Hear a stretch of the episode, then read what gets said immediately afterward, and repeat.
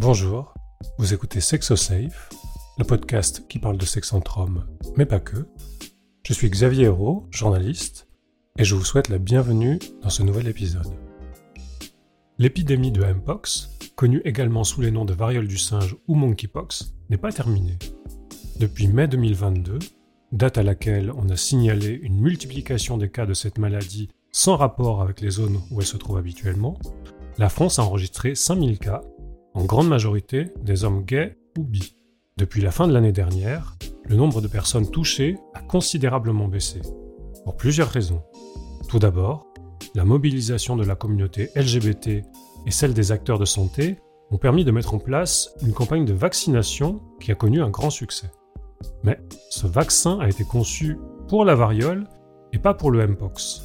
Donc, ce qui a permis de freiner les contaminations c'est aussi la limitation du nombre de partenaires. Ceux qui avaient habituellement beaucoup de relations sexuelles avec des hommes différents en ont eu moins.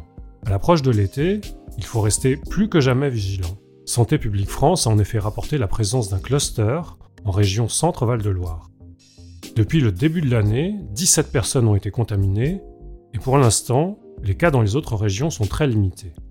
Mais nous ne sommes pas à l'abri d'une nouvelle vague. Et pour éviter cela, le mieux est comme toujours de s'informer. Nous avons rencontré Olivier, qui a contracté le virus l'été dernier, Rui Dacosta, intervenant à l'ENIPS, ainsi que le docteur Philippe Arsac, médecin à l'Institut Fournier. On commence avec le témoignage d'Olivier. Alors, euh, c'est arrivé fin juin, fin juin 2022.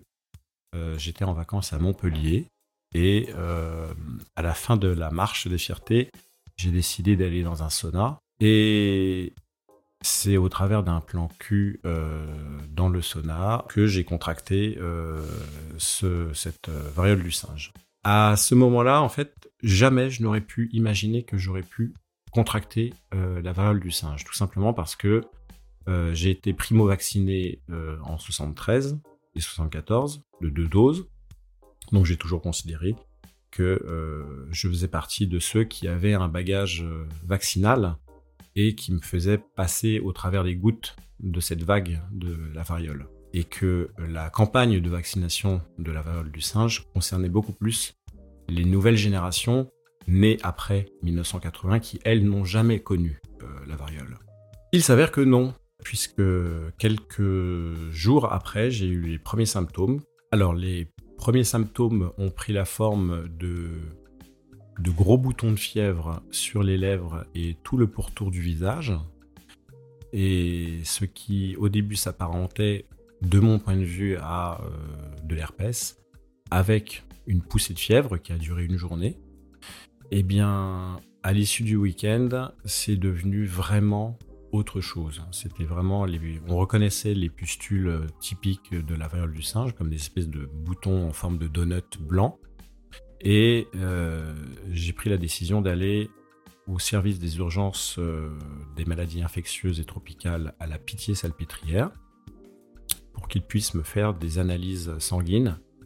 Euh, c'était le seul moyen pour moi d'avoir quelque chose de concret sur le moment parce que si on doit attendre de pouvoir faire d'avoir un rendez-vous par téléphone ou d'ailleurs à l'époque euh, on ne prenait rendez-vous que par email, donc euh, je voyais ma situation empirer jour après jour. C'était voilà, je suis allé sur place pour les confronter à mon visage et à la situation. Ils ont accepté de faire des prélèvements sanguins. Les résultats n'arrivant que deux à trois jours après, j'ai été euh, forcé de rentrer chez moi et de m'isoler. Et le lendemain, en espace de 24 heures, mon visage avait doublé de volume et euh, c'est là où l'odème facial a vraiment, euh, c'est vraiment imposé. Et j'ai pris la décision, avant d'avoir le résultat de la pitié, d'aller aux urgences de Avicenne, à Bobigny, pour leur dire, voilà, qu'est-ce qu'on fait Parce que là, je commence à flipper. ils ont pris la décision de me garder en chambre, en consultation, pendant 5 jours pour euh, le temps d'avoir les résultats de la petite salpêtrière et pour eux de faire des analyses, de voir quel antibiotique marcherait le mieux. L'œdème facial a commencé à, se rétracter durant les cinq jours d'hospitalisation à l'hôpital, effectivement, les premiers, les premiers jours de mon alimentation à l'hôpital étaient de forme liquide, essentiellement, puisque la bouche était totalement gonflée. Il faut vraiment imaginer que même l'intérieur de la bouche, la muqueuse est gonflée, elle est gorgée d'eau. Euh, et donc, euh, il m'est très difficile de pouvoir mâcher. Donc, c'était à base de yaourt liquide, de soupe euh, et d'eau à boire, tout simplement. Et ce n'est qu'au bout de trois jours que j'ai commencé à pouvoir mâcher à quelque chose. Pour la partie un peu ragoûtante, un œdème facial, les muqueuses internes de la bouche sont gorgées d'eau et après la, peau se tombe en morceaux. Donc euh, euh, avec la langue, on sent qu'il y a des morceaux en fait qui, tombent de partout, euh, qu'on est obligé de, cracher. voilà, c'est vraiment une, période qui dure quelques jours, très pénible, d'avoir ces espèces de corps étrangers dans la bouche qui mettront un certain temps à tomber. Et à l'issue de cinq jours, ça commençait enfin à dégonfler. Et une fois qu'on était sûr qu'il n'y avait pas d'autres risques, Hein, puisque j'ai quand même eu à faire un, scanner facial. Euh, j'ai pu être euh, ramené à la maison pour un isolement pendant tout le mois de juillet. Et ce n'est que le début, euh, en fait, d'un long calvaire, puisque bien que la menace du virus soit atténuée par l'antibiotique, euh, il reste que euh, pendant tout le mois de juillet, j'ai dû subir euh, les pustules qui rejetaient des fluides, comme c'est localisé sur la bouche et que je suis barbu, eh bien tout ça se mélangeait au poil en faisant des espèces de croûtes dégueulasses. il, a fallu, il a fallu attendre que ça sèche, que ça tombe, et donc, euh, ça a duré vraiment plusieurs semaines. Ensuite, le mois d'août, c'est vraiment le mois de cicatrisation euh, pour qu'il n'y ait vraiment plus aucune trace. C'était essentiellement sur le visage parce que ben, c'est ce que les gens voient quand, euh, à n'importe quel moment, mais en fait, j'en ai eu aussi sur le sexe. beaucoup. J'ai dû avoir une quinzaine de pustules sur le sexe, sur la verge. Et euh, une sur euh, la cuisse et nulle part ailleurs. Là où la plupart des gens, euh, d'après les reportages que j'ai pu lire, ont essentiellement des, symptômes au niveau anal, je n'ai strictement rien eu à ce niveau-là. Et d'ailleurs, je tiens à préciser que j'ai eu une forme, certes visuellement très impressionnante, flippante même. Je n'ai eu aucune douleur. Je m'estime être chanceux par rapport à d'autres, qui eux ont eu des, fissures anales, des pustules euh, dans l'anus euh, qui, euh, qui, doivent mettre des semaines ou des mois à cicatriser. Même sous morphine, j'ai eu des, histoires d'amis qui, qui l'ont contracté et qui, même sous des doses de cheval de morphine, c'était un calvaire absolument incroyable pendant plusieurs semaines. Dans mon malheur, j'ai eu cette chance de n'avoir strictement aucune douleur. C'était juste visuel euh, et, puis de l'isolation. Alors je pense qu'on n'était pas du tout informés, euh, même les médecins, les médecins, tous les médecins qui sont passés euh, me rendre visite durant mon séjour. J'ai eu des médecins de chef, des chefs de service, des internes, des étudiants en médecine. J'ai eu toutes les strates de l'hôpital qui sont venus voir mon cas, tellement ils ne pensaient pas que la variole du singe pouvait revêtir cette forme-là même la médecine, à ce niveau, euh, en, juillet 2022, n'avait pas eu connaissance de, ce genre de, forme. Suite à cet épisode, ma sexualité a vraiment changé dans le sens où je ne voulais plus, et ça c'est une évidence, je ne voulais plus mettre les pieds dans un établissement euh, posing, dans un sauna, ou même chercher à faire un plan cul. Euh, c'est le genre d'événement qui a tellement de répercussions personnelles euh, qui marquent. Euh, je veux dire, c'est cher payé. C'est vraiment un. Alors, certes, le plan cul qui m'a qui m'a contracté cette, cette situation était sur le moment très bien, mais je considère que c'est vraiment très cher payé puisque ça a mangé et ça m'a bousillé deux mois de ma vie. Deux mois d'isolation, deux mois euh, où euh, je crains le moindre contact physique, puisque la variole est quelque chose de très contagieux. Euh, c'est flippant. Donc à ce stade-là, on se refuse tout contact avec quiconque, le temps d'en savoir plus. Et fort heureusement, il y a eu durant tout l'été 2022 de grosses campagnes de vaccination qui se sont multipliées. il y a eu notamment à Nice euh, des, campagnes de vaccination durant des événements festifs où les gens pouvaient se faire vacciner à la volée. Euh, il y avait un rendez-vous avec un médecin traitant. Euh, il y avait des associations aides qui étaient là pour, aussi accompagner les gens, sensibiliser toutes les couches de la population parce que ben, voilà, le virus ne touche pas forcément que les nouvelles générations qui n'ont pas eu la, primo-vaccination, mais euh, je suis euh, un exemple comme quoi euh, les, les quarantenaires, les cinquantenaires sont tout aussi des cibles potentielles de ce virus, malgré la primo-vaccination. Ça va mieux maintenant. Hein, j'ai par mon infection, j'ai un bagage vaccinal naturel euh, il faudrait que je me renseigne d'ailleurs euh, si j'ai besoin d'une dose de rappel, parce que euh, au mois de septembre, les médecins de l'hôpital n'étaient pas encore, ne savaient pas encore si on avait besoin d'une dose de rappel après une, un épisode de ce type-là. Mais en tout cas, suite à cet épisode-là, mes, mes, anticorps sont, sont bien là. Et euh, ce qui me permet quand même de reprendre confiance dans euh, les rapports avec, euh, avec, avec mon copain, avec les autres, et de reprendre goût à la vie. On poursuit avec Rui D'Acosta, intervenant à l'ENIPS. Alors en mai 2022, nous avons eu le premier signalement des premiers cas Mpox en Europe et en France.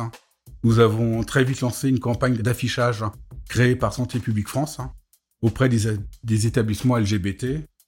Nous avons participé à de nombreux événements et distribué des flyers réalisés par l'association SexoSafe. Nous avons fait par exemple euh, le type tournoi international sportif LGBT, la marche fierté et son village chanté situé à la place de la Bassie. Et nous avons réalisé des tournées dans le Marais. En juillet, il y a eu le début de la vaccination. Au tout début, se faire vacciner n'était pas quelque chose de simple. Hein. Il y avait un manque d'informations. À Paris, en partenariat avec l'Institut Fournier, nous avons fait ce que l'on appelle du ramener vert et vacciné 173 personnes qui travaillent dans le milieu euh, LGBT parisien. Nous avons aussi profité du week-end du forum de la FSGL hein, pour proposer la vaccination du Mpox, toujours en partenariat avec l'Institut Fournier, vacciné 198 hein, personnes. En octobre, nous avons, eu plusieurs dates de vaccination. Nous avons fait ce qu'on appelle des hors les murs dans plusieurs établissements euh, parisiens. Et nous avons vacciné à peu près 150 personnes sur Paris. Alors on a été plutôt bien reçus. Euh, à savoir qu'à ce moment-là, se faire vacciner, c'était pas pas évident. Il y avait énormément de gens qui voulaient se faire vacciner et peu de rendez-vous. Donc on a été plutôt bien reçus et ça a été une action qui a énormément marché.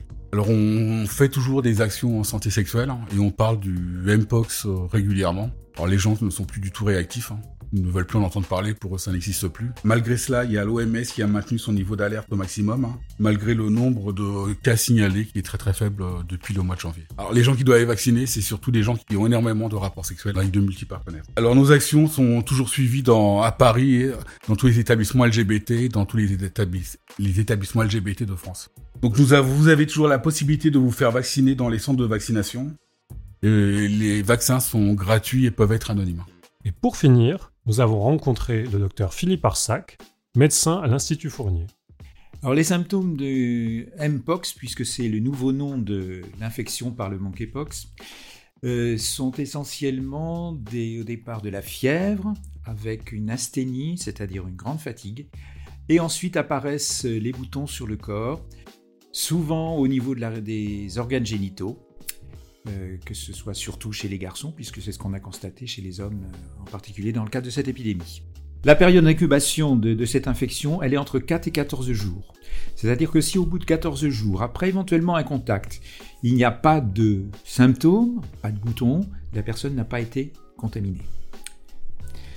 En ce qui concerne les traitements, les traitements sont ce qu'on appelle dans le jargon médical des traitements symptomatiques, c'est-à-dire qu'on soigne la douleur, on soigne la fièvre, on évite que les lésions se surinfectent avec des antiseptiques, et lorsque les formes sont graves, parce qu'il y a eu quelques formes graves, il y a actuellement des traitements qui sont à l'essai, qui sont donnés essentiellement dans des centres très spécialisés. Eh bien, à l'Institut Fournier, on a organisé des plages spéciales pour les personnes qui nécessitaient d'être vaccinées, c'est-à-dire euh, les garçons qui vont avec les garçons, mais aussi euh, les personnes qui travaillaient dans les lieux de convivialité sexuelle et aussi pour les travailleurs du sexe. Ah, il est toujours possible de se faire vacciner, il n'y a aucun problème. Euh, je rappelle que euh, pour les personnes nées avant 1979, c'est une seule vaccination et que pour les personnes nées après 1979, c'est deux vaccinations entre 28 et 35 jours d'intervalle. À ce jour, à ce jour, il n'y a pas de recommandation de faire de, nouvelles, euh, de nouveaux rappels. Actuellement, bah, c'est les personnes effectivement qui ne sont pas vaccinées, puisqu'il y a encore pas mal de personnes concernées éventuellement par cette infection qui ne sont pas vaccinées, donc cette catégorie de personnes, mais aussi des personnes qui ont une vaccination incomplète. Et ensuite, euh, une fois que la vaccination est faite, la protection est à 85%, 85-87%. Je crois que comme toutes les épidémies, on n'est pas à l'abri d'une euh, réapparition d'infections monkeypox, d'autant qu'il peut y avoir des rassemblements euh, qui peuvent favoriser les contacts de peau à peau, voire des rapports sexuels. Et donc, on n'est pas à l'abri d'une résurgence de l'infection. Les éléments qui ont été très importants pour euh, euh, réduire, voire diminuer l'infection et l'épidémie, ça a d'abord été des conseils concernant les rapports sexuels, c'est-à-dire qu'un certain nombre de personnes, même beaucoup de, personnes en particulier du milieu HSH, ont réduit leurs rapports sexuels, leurs contacts sexuels. Ensuite, pour les personnes qui étaient contaminées, c'était l'isolement, ce qui n'a pas toujours été très facile dans certains cas. L'isolement était de 21 jours. Ça n'a pas changé, mais globalement, on sait qu'au bout de 14 jours, les risques sont très très très très diminués de contamination. Et puis bien entendu, c'est surtout la vaccination.